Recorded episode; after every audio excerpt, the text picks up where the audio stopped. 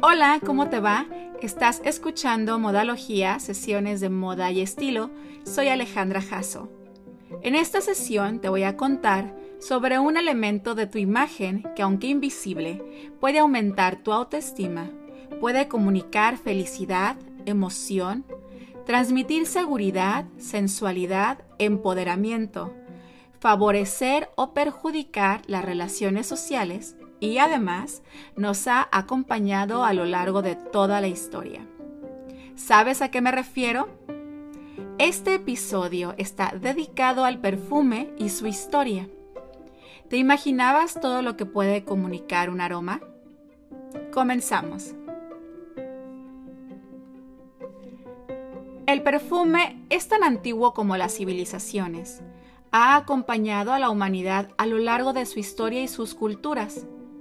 Los primeros registros datan de Mesopotamia del 3500 a.C., aunque su origen realmente se remonta más atrás, a la edad de piedra, cuando los hombres quemaban maderas aromáticas y resinas que desprendían un olor agradable para complacer con humo a sus divinidades. De hecho, de ahí viene la palabra perfume, del latín per, que significa por, y fumare o fumum, que quiere decir a través del humo. Los egipcios eran grandes admiradores del perfume. Fue durante su tiempo de esplendor cuando se potenció su industria con la elaboración de ungüentos, aceites y perfumes que usaban tanto para fines ceremoniales como de embellecimiento. Se pensaba que la fragancia era el sudor del dios del sol, Ra. Incluso tenían un dios del perfume, Nefertum, que llevaba un tocado hecho de lirios de agua, uno de los ingredientes de perfume más comunes de la época. Los sacerdotes eran quienes se encargaban de desarrollar la perfumería desde sus laboratorios y utilizaban diferentes esencias a lo largo del día. Al amanecer, incienso. A mediodía, mirra. Y al anochecer, kifi, el más conocido de los perfumes egipcios, con una fórmula compleja y un gran número de ingredientes. Ya en el 539 a.C., la antigua clase real persa también se dedicaba seriamente al perfume, tanto que era común que los reyes fueran retratados con frascos de perfume en el arte persa.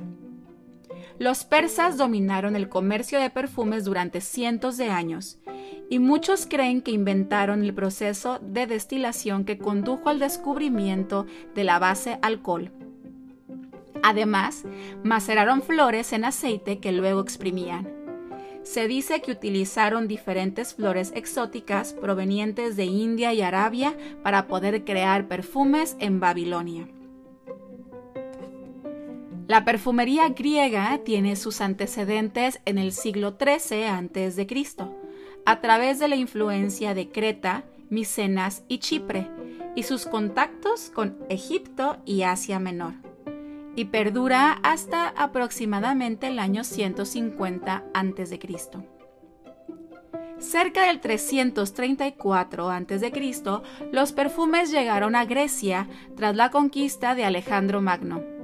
Esta perfumería usaba plantas mediterráneas como tomillo, hinojo, rosa, lirio, incienso, mirra, cardamomo, azafrán, etc., importadas por los comerciantes fenicios desde diferentes lugares. Los griegos llenaron de perfumes sus mitos. Por ejemplo, Afrodita, diosa del amor, la belleza y la fertilidad, se presenta siempre precedida de un aroma a rosas. Cuenta la mitología que las rosas eran sus propias lágrimas, que había derramado por el joven Adonis mientras él agonizaba en sus brazos. Los griegos consideraban los perfumes como divinos, y hasta creían que las mujeres que los elaboraban tenían poderes. Los utilizaban para perfumar con aceites las estatuas de sus dioses, así como los cuerpos de los atletas y de las mujeres. Alejandro Magno era un gran aficionado a los perfumes y hacía empapar sus túnicas con esencia de azafrán para dejar una estela a su paso. También con los griegos aparecen los frascos de cerámica para guardar las fragancias, un importante vestigio del arte griego, que hoy podemos ver en algunos museos del mundo, ya que el cristal no aparece hasta el siglo I a.C. Cuando Roma conquistó Grecia, se sintió seducida por sus costumbres, su arte y por supuesto por sus perfumes tanto que se volvieron una especie de lujo corruptor. Los romanos no inventaron la perfumería, pero fueron ellos los que le dieron su nombre, porfumum, a través del humo. Este se usaba de manera continua en rituales religiosos, al mismo tiempo que se usaba para ungir el cuerpo. Se vendieron perfumes llegados de diferentes partes del imperio, entre ellos el kifi egipcio. Al mismo tiempo, se desarrollaron las mejores técnicas de conservación y se crearon registros de los olores y las calidades de las materias. La moda y el negocio hicieron evolucionar el perfume. Se creó el primer gremio de perfumistas llamados ungüentari. Eran muy influyentes y fabricaban perfumes en tres formatos. Sólido, con un solo ingrediente, líquido, a base de flores y especias y en polvo, resultado de triturar y pulverizar pétalos que aromatizaban con especias. La materia estrella en Roma era el bálsamo de Judea, una resina oleosa muy codiciada y escasa. Con la popularidad de los baños públicos, unciones y masajes, el perfume recibió un nuevo impulso, ya que fueron sumamente importantes entre las clases acomodadas quienes estaban dedicadas al cuidado del cuerpo, donde eran utilizados bálsamos, aceites, perfumes para la piel, para el cabello y para los cuartos y las salas. La progresiva cristianización minimizó el uso personal de los perfumes, llegando incluso a estar prohibidos. Solo se utilizaron de manera simbólica y en ocasiones especiales, como el regalo que los Reyes Magos hicieron a Jesús el día de su nacimiento. Oro, incienso y mirra. Más tarde, el desarrollo del perfume se concentró en Bizancio, la puerta de Oriente, de donde se traían materias primas para las nuevas fórmulas, como el ámbar gris, el almizcle o el agua de rosas. En la Edad Media, los cruzados trajeron nuevos perfumes, técnicas y esencias para su elaboración. Marco Polo llevó a Venecia, su ciudad natal, aromáticos exóticos y productos perfumados el gran explorador regresó cargado de fragantes tesoros de las nuevas civilizaciones que había descubierto en su viaje. Florencia prosperó como centro comercial por un tiempo, como el centro del mundo de los perfumes. Casi todo estaba perfumado. Zapatos, medias, guantes, camisas, incluso monedas. Mujeres glamurosas llevaban o usaban el pomander, un recipiente en forma de vasija perforada que se colocaban en el cuello o en la cintura y que llevaba en su interior esencias y plantas aromáticas. Los más austeros eran de madera, pero otros eran auténticas joyas, hechas de oro y plata, incluso con piedras preciosas. Estos dejaban rastros de olor a través de sus pequeñas perforaciones mientras se movían, ayudando a bloquear los olores fétidos de las calles y los canales. Los médicos de la época, mientras tanto, vestían túnicas largas y máscaras parecidas a pájaros, rellenas de hierbas aromáticas para protegerse contra las epidemias y la peste. Fue en el Renacimiento cuando la perfumería dio el salto definitivo y gracias a los Medici, los perfumeros se instalaron primero en Italia, más tarde en España y finalmente en Francia. Durante este periodo continuó el gusto italiano por perfumar la ropa y artículos de marroquinería, como guantes o cinturones, con el fin de enmascarar el intenso olor a piel.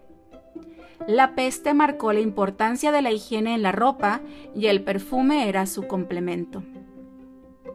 Los perfumistas extranjeros se instalaron en París y los guantes perfumados invadieron Francia y otros países. Estos guantes fueron objeto de deseo y símbolo distintivo de la época.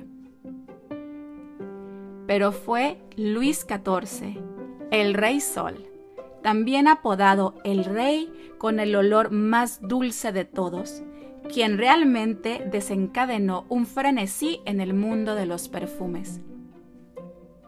El Rey Sol estaba aterrorizado de bañarse. Se dice que solo tomó tres baños en toda su vida. Ese miedo fue compartido por la nobleza en el siglo XVII. Se pensaba que el agua propagaba la enfermedad. Por lo tanto, cuanto menos se bañaran, menos vulnerables eran. Sin embargo, Versalles era muy fragante. En todo el palacio se colocaban vasijas con pétalos de flores para endulzar el aire. Los muebles eran rociados con perfume, incluso la fuente, y los visitantes, probablemente como un movimiento defensivo a la escasa o nula higiene, eran rociados con perfume al ingresar al palacio. Los criados bañaban en perfume a las palomas y las liberaban durante las fiestas para esparcir los aromas a modo de ambientador. De hecho, el aire de los salones en la corte era tan fragante que la corte francesa fue conocida como la corte perfumada. Durante esta época se crearon los gremios de perfumeros, se mejoraron las técnicas de extracción y destilación y nació un nuevo arte de la perfumería. Pero la Revolución Francesa fue una época turbulenta para los perfumistas, que perdieron a sus clientes más ricos, a menudo a causa de la guillotina. A Napoleón Bonaparte le encantaba lo de Cologne y lo usó de manera extravagante durante toda su vida tenía una orden permanente con su perfumista por 50 botellas de colonia al mes. Le encantaban sus cualidades refrescantes después de lavarse. La aplicaba en cuello y hombros. En particular, amaba el aroma del romero, el ingrediente clave en el agua de colonia. Hasta ese momento, los perfumes estaban únicamente compuestos por ingredientes de origen natural, hasta que la alquimia hizo posible la química de síntesis, creando moléculas que reproducen y recrean olores, provocando así una revolución olfativa que permitió la creación de nuevas fragancias. Desde finales del siglo XIX y principios del XX hasta la actualidad, Francia se estableció como la cuna moderna del perfume. La localidad provenzal de Grasse como la cuna de su elaboración y París como la capital mundial de las más importantes fragancias. Nació con ello el lujo y la alta perfumería asociada a la alta costura. Desde la capital de Francia se desarrollaron perfumes de alta gama como Dior, Poiret, Worth o Chanel. En el siglo XXI aparecen los perfumes lifestyle. Las celebridades se ponen de moda.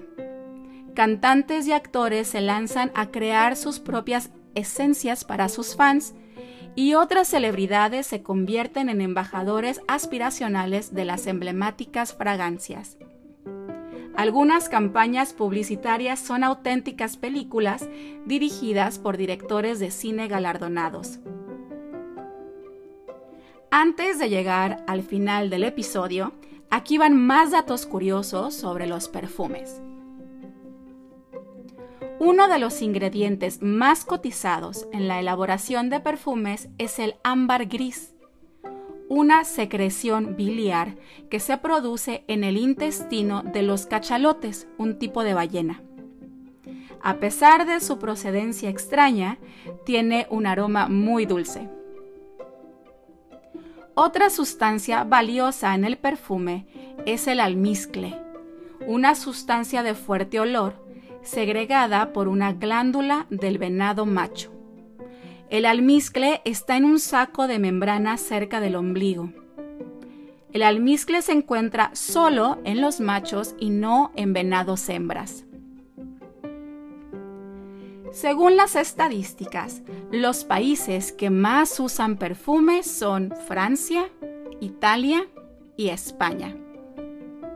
En Latinoamérica, usamos diferentes perfumes según el estado de ánimo y la ocasión, mientras que en Europa tienen máximo dos fragancias. El perfume Chanel número 5 utiliza fragancias naturales, las flores del jazmín, su ingrediente principal. Son recolectadas en campos que pertenecen a la firma, en donde también se cultiva nardo y rosa de mayo. Así Chanel obtiene insumos contribuyendo activamente en la agricultura sostenible. Agua de Hungría fue el primer perfume creado en 1370 para la reina Elizabeth de Hungría.